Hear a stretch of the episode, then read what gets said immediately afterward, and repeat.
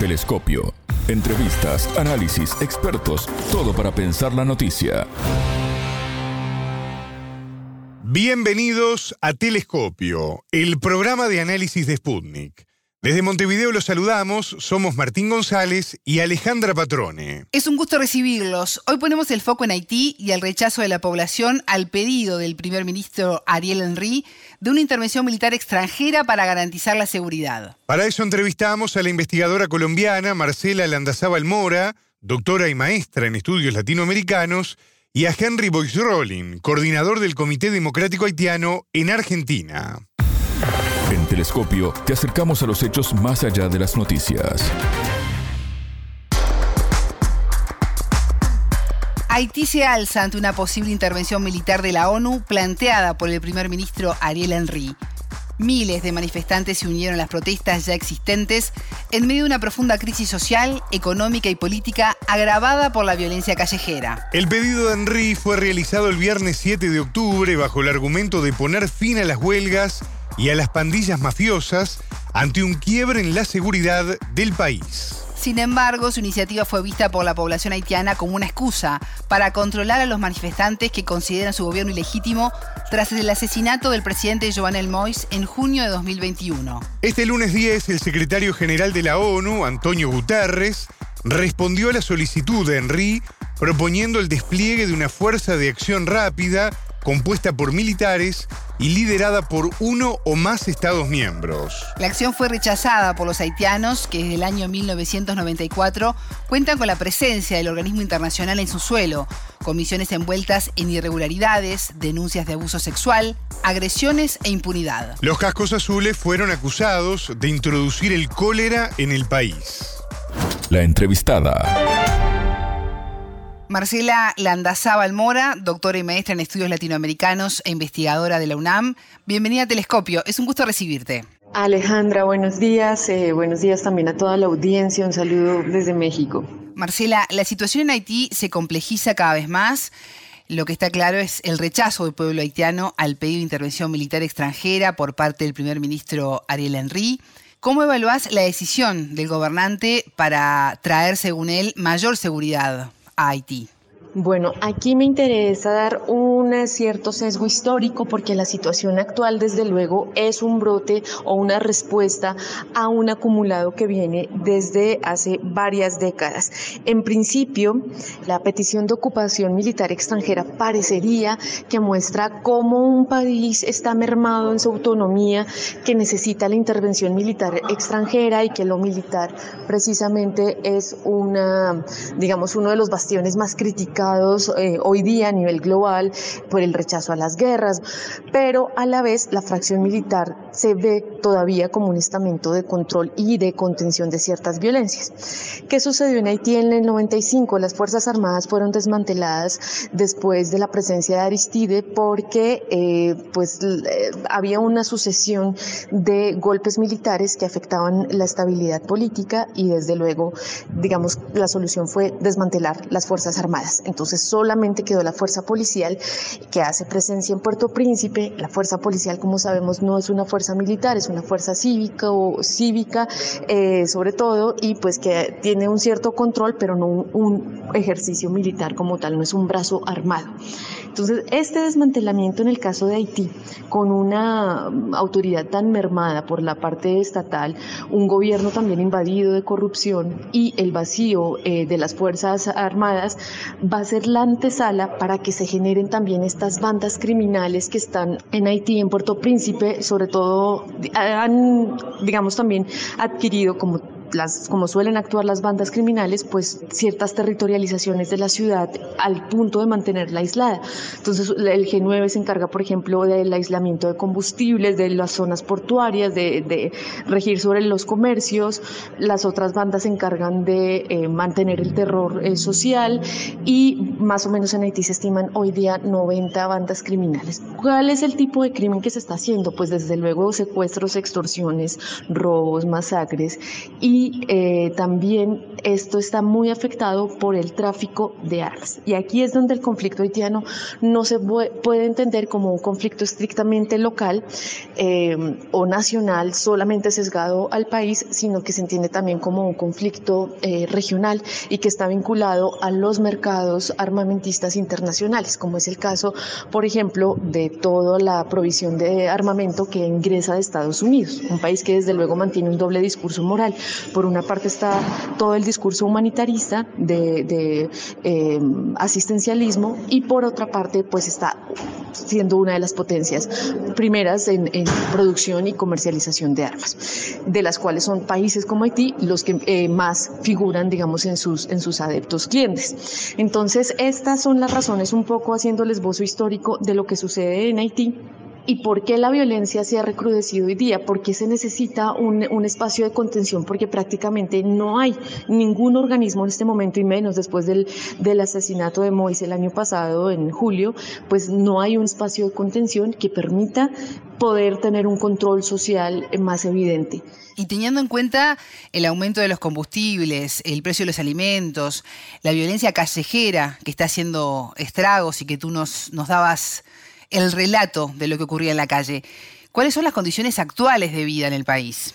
En cuanto a las condiciones de vida, pues ahorita el país está terrible porque precisamente las bandas criminales lo mantienen aislado.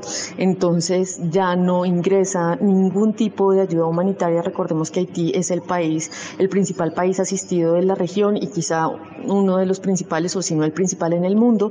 Entonces mm, vive o subsiste gracias a la ayuda humanitaria y eso que eh, gran parte de la ayuda que se destina para Haití no llega a Haití, llega un porcentaje más o menos del 10 al 5%. Entonces, la situación hoy es terrible. Eh, también las, eh, los niños, sobre todo, han estado muy em, afectados por las masacres porque no hay respeto por edades, por género, por nada y desde luego por la vinculación a las mismas bandas criminales. El tema de agua potable, el tema de desplazamiento interno, precisamente por todas estas violencias que hace que el desplazamiento sea forzado, pues lleva todavía una precariedad mucho más fuerte a la comunidad. Marcela, y en base a lo que venimos hablando y a esta posible intervención militar, ¿están dadas las condiciones para la realización de las elecciones presidenciales? Ya una postergación. Yo creo que Haití viene desde hace dos décadas en una inercia de cambios presidenciales continuos, eh, una inestabilidad política muy visible, muy evidente, pero esto se debe precisamente a que es el país más asistido, si no de la región, quizá del mundo, y eh, hace que la excesiva presencia extranjera y la dependencia de todo lo que tiene que ver con lo extranjero a nivel económico y a nivel eh, también social y cultural no le permite ejercer una autonomía gubernamental. Entonces, el círculo vicioso es, necesitan ayudas, pero a la vez esas mismas ayudas merman su capacidad de poder político, de autonomía. Entonces, es difícil que Haití salga de esta crisis, unas elecciones, unas nuevas elecciones, no van a ser un cambio radical si no se reevalúa también de manera el esquema internacional que está apoyando Haití. Y en este caso toca, pues más bien hacer un llamado a cómo internacionalmente se está atendiendo el drama humanitario en Haití. Marcela Landazábal Mora, doctora y maestra en estudios latinoamericanos e investigadora de la UNAM. Muchas gracias por estos minutos en Telescopio. Alejandra, mil saludos, mil gracias por eh, la invitación para difundir un poco la situación de Haití. Espero haber sido clara. Un abrazo para la audiencia de Sputnik eh, desde México. Más allá de los titulares, analizamos los temas candentes Tanto dentro del país como desde la diáspora se llama a rechazar la petición de la intervención militar de la ONU. El descontento social crece. Las rutas están cortadas, hay barricadas en las calles y las escuelas no funcionan. En diálogo con Sputnik, Henry Boyce Rolling, del Comité Democrático Haitiano en Argentina, dijo que el país se encuentra en el desarrollo de una insurrección. Momento de análisis. Estamos en pleno desarrollo de lo que se llama una insurrección popular, a una sublevación que abarca los 10 departamentos geográficos del país. Las exigencias son las siguientes. La renuncia del primer ministro de facto, la anulación del decreto del aumento de los precios de los combustibles, el tema de la inseguridad, terminar con el tema de las bandas armadas y ahora se añade otro elemento, el no a la ocupación de nuevo del país o la ocupación militar. Y esto está ganando en amplitud y el régimen la única forma que tiene es reprimir. Ayer hubo muertos, la policía mató a una manifestantes y hay enfrentamientos entre las bandas, enfrentamientos entre la policía y las bandas, enfrentamientos entre manifestantes y la policía. Y nada está funcionando prácticamente, las escuelas no pueden funcionar, los bancos abren lunes, miércoles y viernes y en los lugares que pueden abrir hay barricadas en distintas zonas, no es fácil circular, las principales rutas nacionales están bloqueadas, que sea mediante barricadas o por los propios bandidos que tiran sobre todo lo que se mueve ahí. Entonces hay una situación, pero toda esa situación de caos es un caos planificado para poder justificar una intervención. Las bandas y todo eso es algo planificado. Lo que ellos no planificaron, porque no podían saberlo, al contrario, pensaban al revés, que el pueblo iba a tener miedo y no iba a salir. Entonces, esta es la jugada. Ellos pensaban que eran suficientes el transformar el secuestro en la industria más próspera del país, ¿no? Reprimir cualquier movilización, entonces aterrorizar a la población, ellos pensaban esto para decir, bueno, Haití no puede, pero sin embargo hay una variable de la ecuación política planteada que ellos no están dominando todavía. Es el tema. Y como usted sabe, en política uno más uno no es dos, forzosamente, ¿no? Y además la política es muy dinámica, sobre todo en una situación de insurrección. Entonces hay tantas desigualdades, hay tanta violencia en el país. Cuando uno sobre una población de 11, 12 millones, uno tiene más de 4 millones de personas que padecen de hambruna severa, es una situación violenta de por sí. Entonces, cuando los hospitales están cerrando sus puertas, cuando no hay transporte porque la gasolina no se encuentra, el queroseno no se encuentra, es decir, nada está funcionando, entonces es una situación de crisis. Yo le podría graficar de la siguiente manera. En Haití, hoy por hoy, los de abajo no quieren seguir viviendo como antes y los de arriba cada día demuestran que no pueden seguir dirigiendo como antes. Esa es la situación. ¿Cómo va a terminar esto? ¿Cuál es la correlación de fuerza que se va a imponer al final? En esa correlación de fuerza, ¿cuál es la fuerza que se va a imponer? Es difícil saber.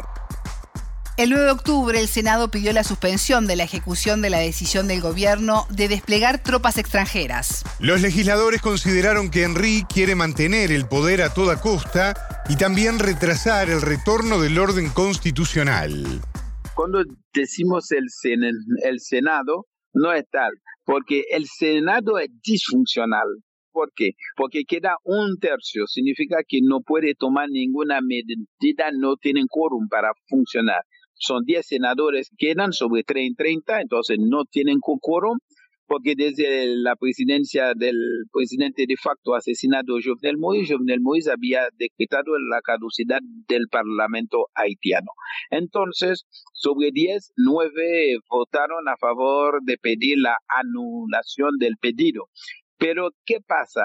No tiene ningún efecto real eso, solamente una muestra más de que esta medida es una medida impopular, inconsulta, y además una medida que un primer ministro de facto que no tiene mandato de nada, porque él no fue elegido, por lo menos esos senadores fueron electos en algún momento, por, más que se, que se haya tratado, que se trató en su momento de una elección manipulada, fraudulenta, etcétera, pero él, él, él no, él está ahí, el doctor Ariel está ahí por un tuit que ha enviado la señora Lalim, la jefa de la oficina integrada de las Naciones Unidas después del asesinato del presidente de facto Jovenel Moïse. Entonces él no, él no tiene mandato para esto, él no puede comprometer al país en nada.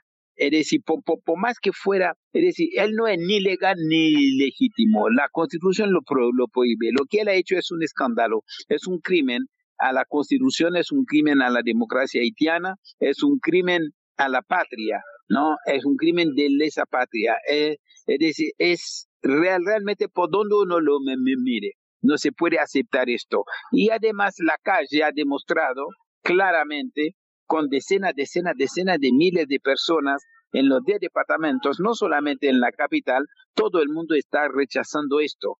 Hasta ex militares rechazan esto. Este hombre tiene los 12 ministros, 11 que han firmado con, con él, nada más. Es, eso es. Entonces no hay ningún aparato real capaz de sostener esto. No hay ningún partido político que haya salido abiertamente a apoyar lo que él ha hecho. Entonces, yo creo que le resulta cada vez más difícil. Hoy hay tiroteos por doquier y después la clase obrera entra en la movilización hoy. Las principales industrias de la zona industrial de Puerto Príncipe, los obreros han cerrado las puertas de fábrica, están en la calle en, en este momento. Entonces, es decir, cada día las movilizaciones van ganando en cantidad, en combatividad y las confrontaciones son cada vez mayores. ¿no? Entonces, eso es lo que pasa ahora. Consultado sobre las acusaciones de la misión de estabilización de la ONU, Boyrolin aseguró que solo dejaron cólera, violaciones y represión. Haití no lo ha superado porque no es un problema de los haitianos, fundamentalmente es una crisis fabricada por el imperialismo, sobre todo con sus vasallos internos. Eso es un primer lugar. Cada vez que los haitianos intentamos imponer algo, ellos arman golpe de Estado, asesinato, etc. Eso es un tema que hay que tener en cuenta. Después, Haití no fabrica armas, no fabrica municiones. Y esos bandidos que andan con casi descalzos, ¿a dónde sacan la plata para comprar eso? Y cuando sabemos que las armas provienen de Estados Unidos, queda claro que eso es un plan. ¿no? Eso es, un plan. Bueno, ahora bien, entonces Haití hay razones históricas. Nunca la modernidad occidente nos ha perdonado el hecho que esclavizados, esclavizados se levantaron y triunfaron y crearon la primera república negra independiente del mundo. Haití es una singularidad en la historia de la humanidad porque el proceso de independencia en Latinoamérica, por ejemplo, es un proceso liderado por la élite criolla. En cambio, en Haití fue liderado y protagonizado por esclavizados y esclavizadas. Entonces es otro proyecto. Y el racismo se impone. En segundo lugar, es un país con riquezas importantes, oro, titanio, etcétera. Y venden al mundo la idea Haití, país pobre, pobre, pobre, pobre, cuando hay que decir Haití es un país empobrecido, es un pueblo empobrecido. Están extra, hay compañías que hacen extracción de importantes. Y después el rol de Haití en la División Internacional del Trabajo, que es el país productor de mano de obra súper barata y también la posición geoestratégica, geopolíticamente hablando. Eh, Estados Unidos tiene tres grandes fronteras, una con Canadá, otra con México y la otra con el Caribe. ¿no? Entonces el Caribe es una frontera imperial y Haití se encuentra en el centro. Haití es el país más próximo a Cuba. 77 kilómetros nos separan, 77 kilómetros nada más, el canal de los vientos. Haití comparte la misma isla con la República Dominicana. Estamos a escasos minutos de vuelo de Jamaica y de Puerto Rico. Entonces es un lugar central no, no pueden dejarlo así nomás. Y cuando saben que en Haití no pueden organizar elecciones limpias, porque la, la única vez que se pudo hacer esto, sus candidatos perdieron y de manera aplastante. Entonces tienen que organizar siempre fraudes electorales, elecciones con poca participación, etcétera. Por ejemplo, el expresidente asesinado Jovenel Moïse, con elecciones fraudulentas, él ganó las elecciones oficialmente con menos de 600 mil votos sobre un padrón electoral de 6 millones 200 mil. Entonces, el tipo podría tener legalidad y no, y no tenía legitimidad. Entonces, eso es el tema.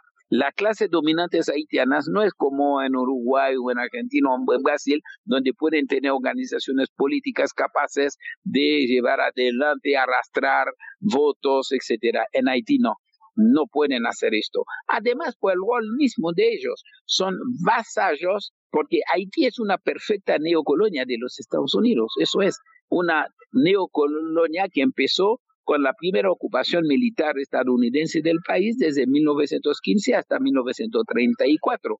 Durante esos 19 años, ellos impusieron en el país unas estructuras, todas al servicio de los intereses de ellos y de la élite repugnante económicamente hablando de Haití, nada a favor del pueblo. Es la base explicativa del enorme empobrecimiento del cual ellos hablan. Ellos no trajeron el cólera, que nos costó 30 mil muertos, 800 mil personas infectadas, qué sé yo, matanza, masacres en barrios populares, represión en los barrios populares, a las movilizaciones, manipulación de elecciones, bueno, una serie de atropellos a la moralidad, un montón de chicos sin padres o eh, sin padres allá, eh, entonces, eso, así, eso feo. Entonces, nosotros llamamos a la solidaridad de que realmente alguien que defiende la vida, la, la dignidad o algunos valores no puede acompañar un proyecto de ocupación del país. Además, ninguna ocupación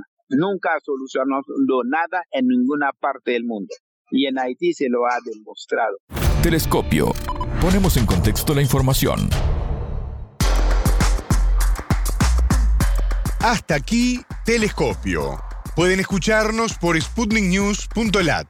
Ya lo saben, la frase del día la escucharon en Telescopio. Todas las caras de la noticia en Telescopio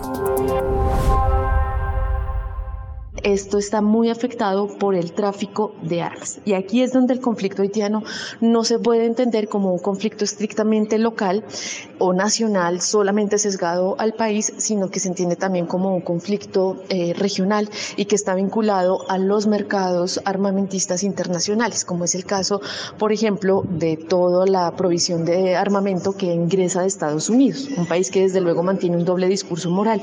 Por una parte está todo el discurso humanitarista, de asistencialismo y por otra parte pues está siendo una de las potencias primeras en producción y comercialización de armas.